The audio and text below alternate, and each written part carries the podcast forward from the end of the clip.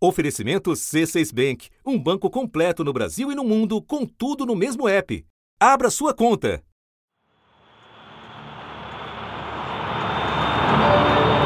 Senhoras senhores passageiros, o comandante que. Tivemos uma pane de desorientação do nosso sistema de bússola. Estamos com o nosso combustível já no final, ainda com 15 minutos. Deixamos a todos uh, esperança de que isso não passe de apenas um, um susto para todos nós. 3 de setembro de 1989, um Boeing 737 com 48 passageiros e seis tripulantes a bordo, que havia decolado de São Paulo, fez escala em Marabá, no sul do Pará, e partiu rumo à capital, Belém. Um voo que deveria durar cerca de 45 minutos e que jamais chegou ao destino.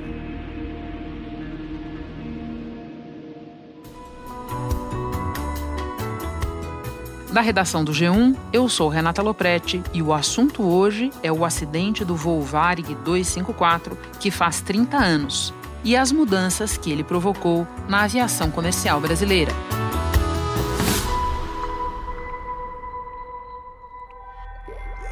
Olhei para baixo, né, e observei um rio com cachoeiras e aquele rio não era da, da região. O avião estava rodando, né, assim, sem direção e a região não era aquela. Nos curvamos, as luzes apagaram. Ainda foi orado um Pai Nosso em voz alta. E eu pensava assim, poxa, a morte, eu vou ver a morte, a morte. Eu pensava assim na morte, sabe? É um trauma, é um terror. Eu não desejo isso para ninguém. O acidente com o voo 254 deixou 12 mortos e um número surpreendente de sobreviventes, 42 pessoas, algumas com sequelas irreversíveis. Uma tragédia repleta de reviravoltas, erros e negligências. E que, no entanto, teve como desdobramento novas regras sobre o funcionamento de radares na aviação brasileira, além de promover mudanças na maneira como são fabricados os aviões e seus sistemas terça-feira, 3 de setembro. Eu converso hoje com Ricardo Galo, do G1, especialista em transporte aéreo e aviação comercial, e com a jornalista Mônica Waldvogel, que participou da cobertura desse acidente em 1989. Eu começo por você, Galo. 30 anos se passaram. Vamos então relembrar um pouco essa história. Bom, Renata, é, foi o seguinte: esse voo Varig 254 ele era uma linha aérea que ligava São Paulo a Belém e esse acidente aconteceu na última perna desse, é, é, dessa rota entre Marabá e Belém. Aconteceu no dia 3 de setembro, né? Era um Boeing 737-200, prefixo PPVMK. É, ele teve que realizar uma, uma, um pouso de emergência por falta de combustível em uma região de floresta uh, foi o seguinte: era um voo que deveria durar 50 minutos. Só que na prática, em razão do erro, ele durou cerca de 3 horas. E os pilotos só se deram conta de que haviam errado, é, eles ainda tinham uma hora e 15 de combustível suficiente, e mesmo assim produziu esse resultado que foi o, o pouso na mata e com mortes e feridos. Galo, eu vou te contar o que me impressiona muito nesse acidente, porque desde então a gente cobriu outros é, com um grande número de vítimas, acidentes muito grandes, é que quando a gente leva em consideração que esse pouso forçado foi feito numa zona de mata fechada, como é que tanta gente é, é, sobreviveu? A tragédia poderia ter sido ainda pior, não? Poderia ter sido pior sim, Renata.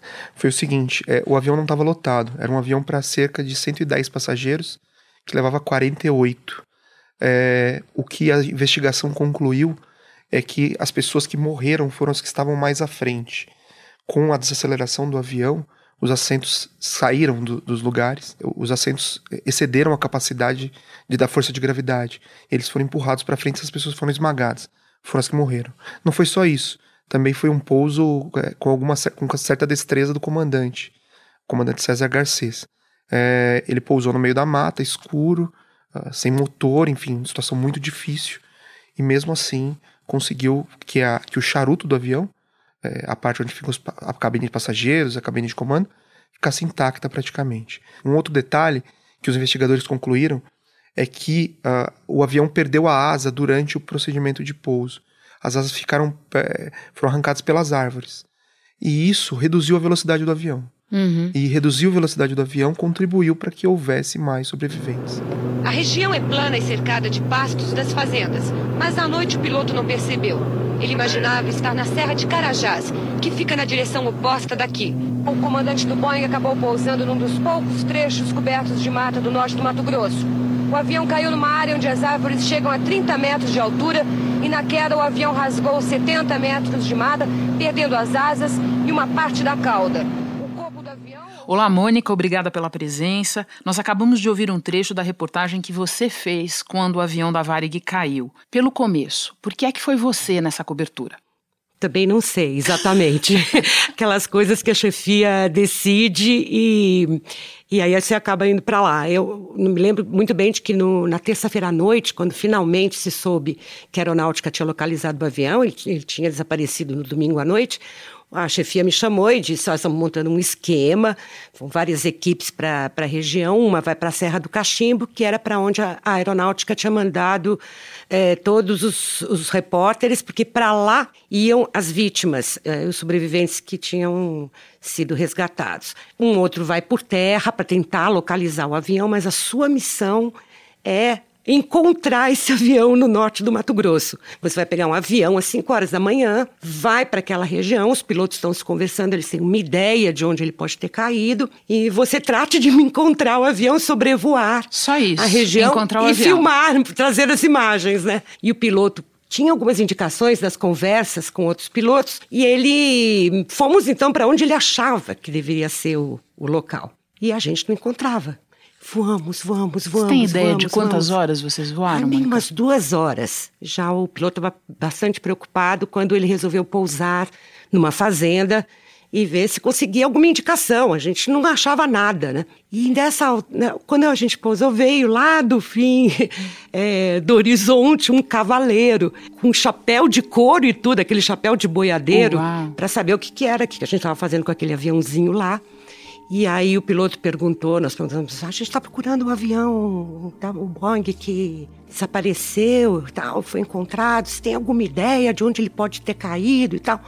Aí ele de cima do cavalo, com aquele sotaque bem do interior, falou, olha, eu sempre achei que tinha sido para lá, indicou com o braço esquerdo. Mas hoje de manhã eu vi uns helicópteros para lá. E o piloto indicou o braço direito. Aí o piloto foi meio na direção assim, para lá, eles para lá. Com o braço. Com o braço. Nós decolamos novamente, fomos para lá e encontramos o avião. Aí sobrevoamos o, o, o local do acidente, ali E aquela que lembrança mata, né? você tem da primeira imagem, do que é que dava para ver do alto, Mônica? Você sabe que eu tenho uma emoção até hoje quando eu lembro dessa imagem. Foi um dia particularmente impressionante, porque acidentes de avião mexem com a gente, de toda forma, né? Mas o que tinha acontecido ali era tão extraordinário, um avião desaparecido durante 48 horas, sem ninguém saber qual era o destino daquelas pessoas. E encontrá-lo, vê-lo ali, foi muito é, impressionante e muito rápido também, porque havia é, muitos helicópteros, aviões, eles estavam fazendo operação de resgate.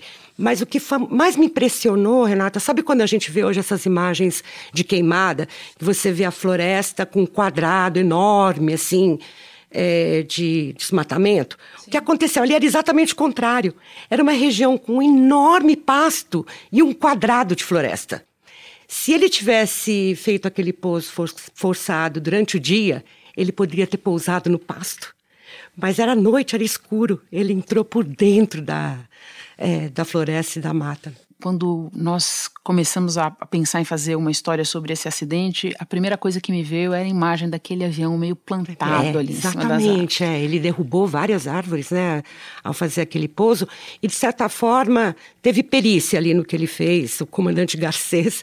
Mas é, depois, ao ouvir as vítimas do acidente e tal, a gente ficou sabendo que eles achavam que tinham caído no meio da Amazônia, não tinham nenhuma ideia de onde eles estavam. Ninguém sabia, tampouco o comandante. E então ninguém se aventurava a sair dali com medo de ficar perdido para sempre na selva. Havia relatos de aviões que tinham caído, aviãozinhos, e que nunca ninguém conseguiu encontrar, morrer de fome, de sede, enfim. Até que finalmente quatro dos passageiros resolveram tomar uma iniciativa e saíram andando. Mas foram dois dias de inferno até conseguirem é, sair daquela região, ter coragem e encontrar a salvação. Né? E você teve a oportunidade de conversar com quais personagens dessa história?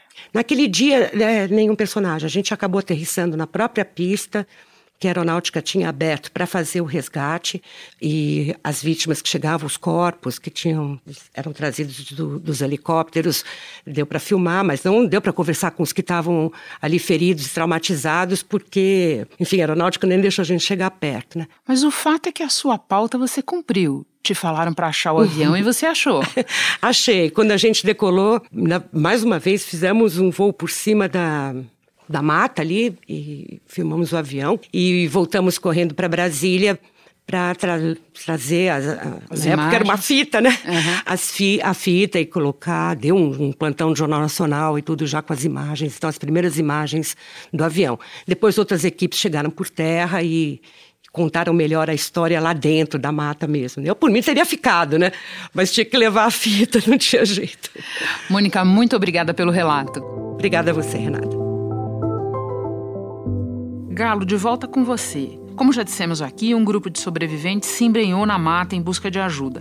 Recentemente você conversou com um deles. O que é que ele lembra disso tudo? O Afonso era uma eh, tinha 19 anos na ocasião, hoje ele está com 49, e ele tinha experiência na mata. E, e havia sido a primeira viagem de avião que ele fez. Ele estava com a irmã e uma sobrinha de quatro meses junto com ele é, no assento ali, viajando é, de Marabá a Belém. Quando eu fui me dar por conta, saber, ver que eu estava realmente vivo, eu já estava fora da aeronave, né? Com a cabeça enfaixada, com a camisa e a viagem nos meus braços, né? A partir do momento em que o avião fez o pouso de emergência, ele não se feriu, ele não teve ferimentos graves a ponto de imobilizá-lo, por exemplo. E ele usou a experiência que ele tinha na mata para, por meio de é, sons que ele ouvia de riacho ou de aves, é, saber se ele estava mais perto ou mais longe da água. Então, o que acontece é que ele foi primeiro se preocupar em dar água para as pessoas, socorrer quem precisava de alguma coisa a mais. Ele fez cabanas com folhas de bananeira para as pessoas, para que elas passassem a noite. Ah, e por meio de demarcações no solo que ele foi vendo, ele era agrimensor. E aí ele foi, por meio de. Ele via demarcações no solo, ele percebia que já passou gente por ali. E ele começou a seguir o rumo dessas demarcações, até que chegou um riacho. Nesse riacho conseguiu levar água para as pessoas. Prosseguiu até que chegou a uma fazenda. Eu estou resumindo bastante, porque na verdade ele andou dia e meio. Eles foram localizados a partir da chegada dessas pessoas na fazenda? A partir da chegada dessas pessoas. Saímos com foguetes de, de sinalização Seguimos a mesma trilha de topografia, uma picada. E caminhamos por volta de umas 9 horas. Chegamos a uma. Conseguimos enxergar uma clareira. Aí sentimos que era fazenda. Aí foi a nossa salvação. De qualquer forma, os aviões comerciais têm localizadores que permitem que você. Eles disparam sinais que permitem que você localize. É, a partir da caixa preta, por exemplo, você localiza o avião. Só que por se tratar de uma floresta densa, o avião ficou sem comunicação durante cerca de 25 minutos. Então não se sabia para onde ele tinha ido. É, uh, então uh, isso dificultou um pouco a ação inicial de localização dessas vítimas. E o que, o que a investigação descobriu? Foram duas coisas principais que aconteceram. Uh, primeiro, os pilotos colocaram no computador de bordo, ainda manual, é, uma rota que não correspondia à rota real. Onde o comandante César Garcês viveu as três horas mais longas de sua vida. Três horas que acabaram com sua carreira de piloto. Porque eu coloquei rumo dos 270 graus, porque eu tinha esse rumo no meu plano de voo. Esse plano tinha sido introduzido na companhia na época e era um plano que não tinha sido ah, explicado para os pilotos ainda e era um plano que veio a ser retirado da companhia por determinações de todas as investigações e dos inquéritos que, e dos processos que se concluíram. A Varig havia introduzido, é, algum tempo antes, um novo sistema de navegação. E eles, em vez de colocarem é, 0,27 na rota, eles colocaram 270. É, na navegação, no grau. No, no, no... Um erro de digitação, você é, diria. Sim, só que, só que o manual orientava é, a colocar 0,270. É, Na verdade, o manual falava 027.0. Só que é, é, nos documentos que eles acharam, esse ponto não aparecia. Então, os investigadores mesmo é, é se deram conta de que não havia. É, era improvável que eles é, chegassem a uma rota certa a partir disso. Por si só, isso não é capaz de causar um acidente. Um piloto pode ser levado a um determinado rumo e ele percebe que errou e depois retoma a posição para algum aeroporto próximo. As caixas pretas que gravaram a última meia hora de conversa dos pilotos e os dados sobre o avião comprovam. O que causou o acidente com o Boeing da Varig foi falha humana. A particularidade desse, desse acidente é que eles voaram durante muitas horas e, de, e quando se deram conta de que é, haviam pegado a rota errada, ainda voaram uma hora e quinze minutos é, até que o combustível acabasse. Foi difícil ter que informar que realmente nós íamos fazer um pouso na selva e, e a gente não esperava aquilo e, e eu vivi a vida toda na aviação para não fazer aquilo. Eu te ouço falar e me vem a dúvida: esse erro especificamente de preencher errado é, a, a, tua rota, a tua informações relativas à tua rota, preencher manualmente, esse erro poderia ser cometido ainda hoje? É muito improvável, Renata. O Nilson Zilli é o, pilo, é o copiloto que estava presente naquele voo. Eu conversei com ele a respeito disso e ele é, teve a oportunidade de falar. É, que todos entendam que na minha época a gente voava o avião bem na mão, não tinha Sim. nada de. Nada Automati de, a automação era automa bem. Automação zero. Os sistemas hoje dos aviões são completamente computadorizados. Assim, os planos de voo são inseridos, é, é, são inseridos no pré-voo e eles, e eles têm uma representação gráfica disso. Os pilotos veem na tela para onde o avião está indo. Não tem precedente depois disso de, de, de, acidentes semelhantes. A gente tem que imaginar, tentar imaginar, que eram painéis analógicos, como se fosse painel de carro. Carro antigo. é, e, e, então era, um, era, um, era uma bússola ali, enfim. É, não era, não era uma sinalização visual. E de volta à investigação, a partir do resultado, dos resultados dela, alguma coisa aconteceu, alguém foi punido, as famílias das vítimas foram indenizadas. Preciso lembrar que nós estamos falando da Varig, que já não existe mais, mas que era então a principal companhia aérea brasileira. É isso, a Varig era é, é a nossa principal companhia. Na ocasião, eh, os pilotos chegaram a ser condenados pela Justiça Federal é, a serem presos. Só que, em razão, como a pena era é, relativamente baixa, eles conseguiram converter isso em prestação de serviços comunitários. E essa, essa marcação na ficha, esse símbolo, acabou com a carreira é, tanto do, do comandante Garcês quanto do copiloto Nilson Zilli.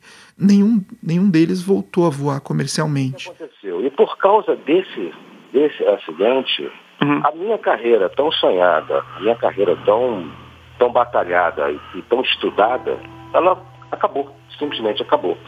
Uhum. As pessoas, as famílias das vítimas foram indenizadas, só que tem danos, por exemplo, permanentes, né? Do ponto de vista da investigação, essa investigação teve algumas, é, é, teve alguns aspectos interessantes.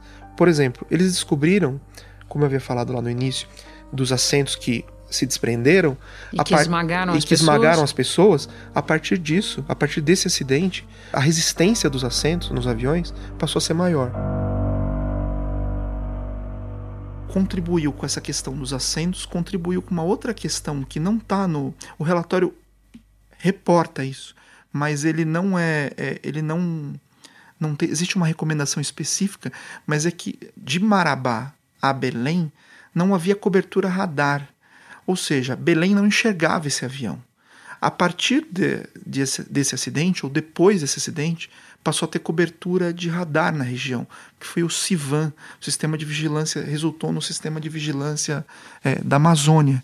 Então, ah, hoje, os, um avião fazendo a mesma rota, ele consegue ser, os controladores aéreos do aeroporto de Belém, eles conseguem verificar os aviões que estão ali no entorno.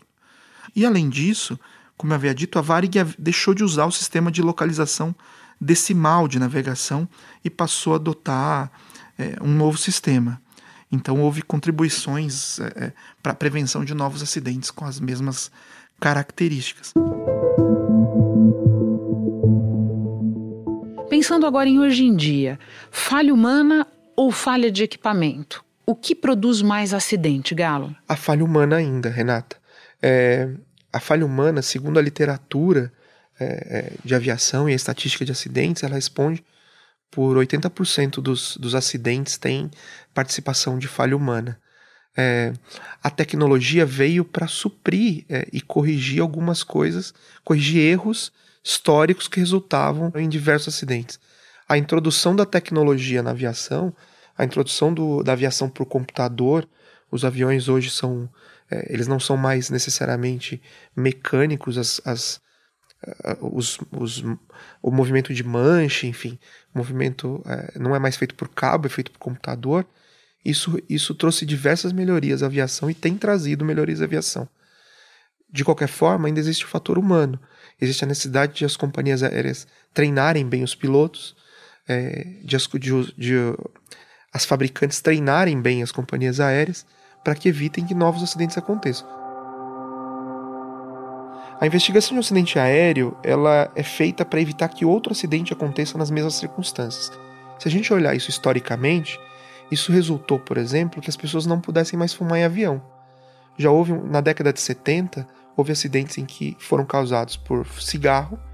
É, o mais é, que a gente mais lembra deles é um acidente com o Boeing 707 da Varig em Orly, uh, em que houve essa, uh, essa influência, e aí então uh, você descobre a razão, você tenta melhorar.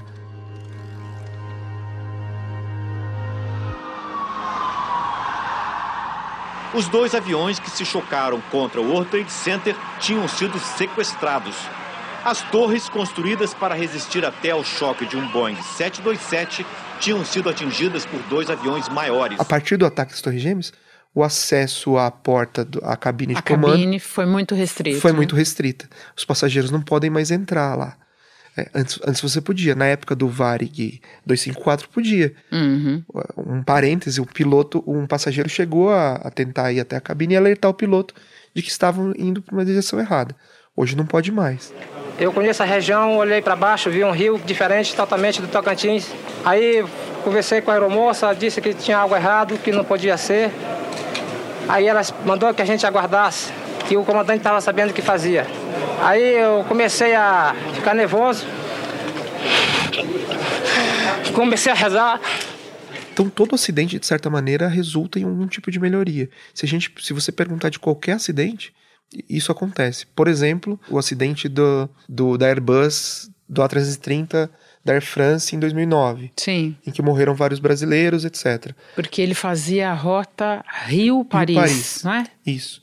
Esse acidente, por exemplo, ele foi causado porque uh, os pilotos não souberam reagir a um congelamento de, de sensores do avião. Esses sensores mediam velocidade e altitude. E, os, e o entupimento de um deles começou a apontar no painel de cada um deles informações diferentes. Para um estava uma determinada altitude, para outro outra determinada altitude. Essas informações conflitantes fizeram eles reagir de determinada maneira. Eles desacoplaram o piloto automático em altíssima altitude. Isso expõe o avião a muito risco. É, o avião não é feito estruturalmente para ser conduzido manualmente nessa, nessas condições. E eles não haviam sido treinados para isso. Então, na, quando, quando você, quando eles secaram toda a cadeia, perceberam falhas em várias etapas. Uh, então, a partir disso, os tubos de pitot foram trocados, os sensores foram trocados, os pilotos foram mais bem treinados.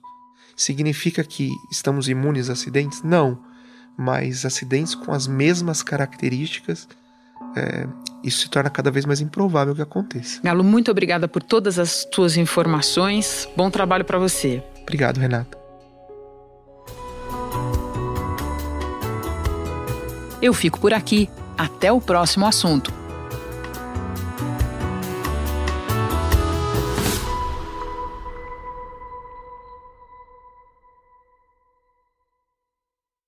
Você no topo da experiência financeira que um banco pode oferecer. Escolha um banco completo no Brasil e em qualquer lugar do mundo. Abra sua conta no C6 Bank.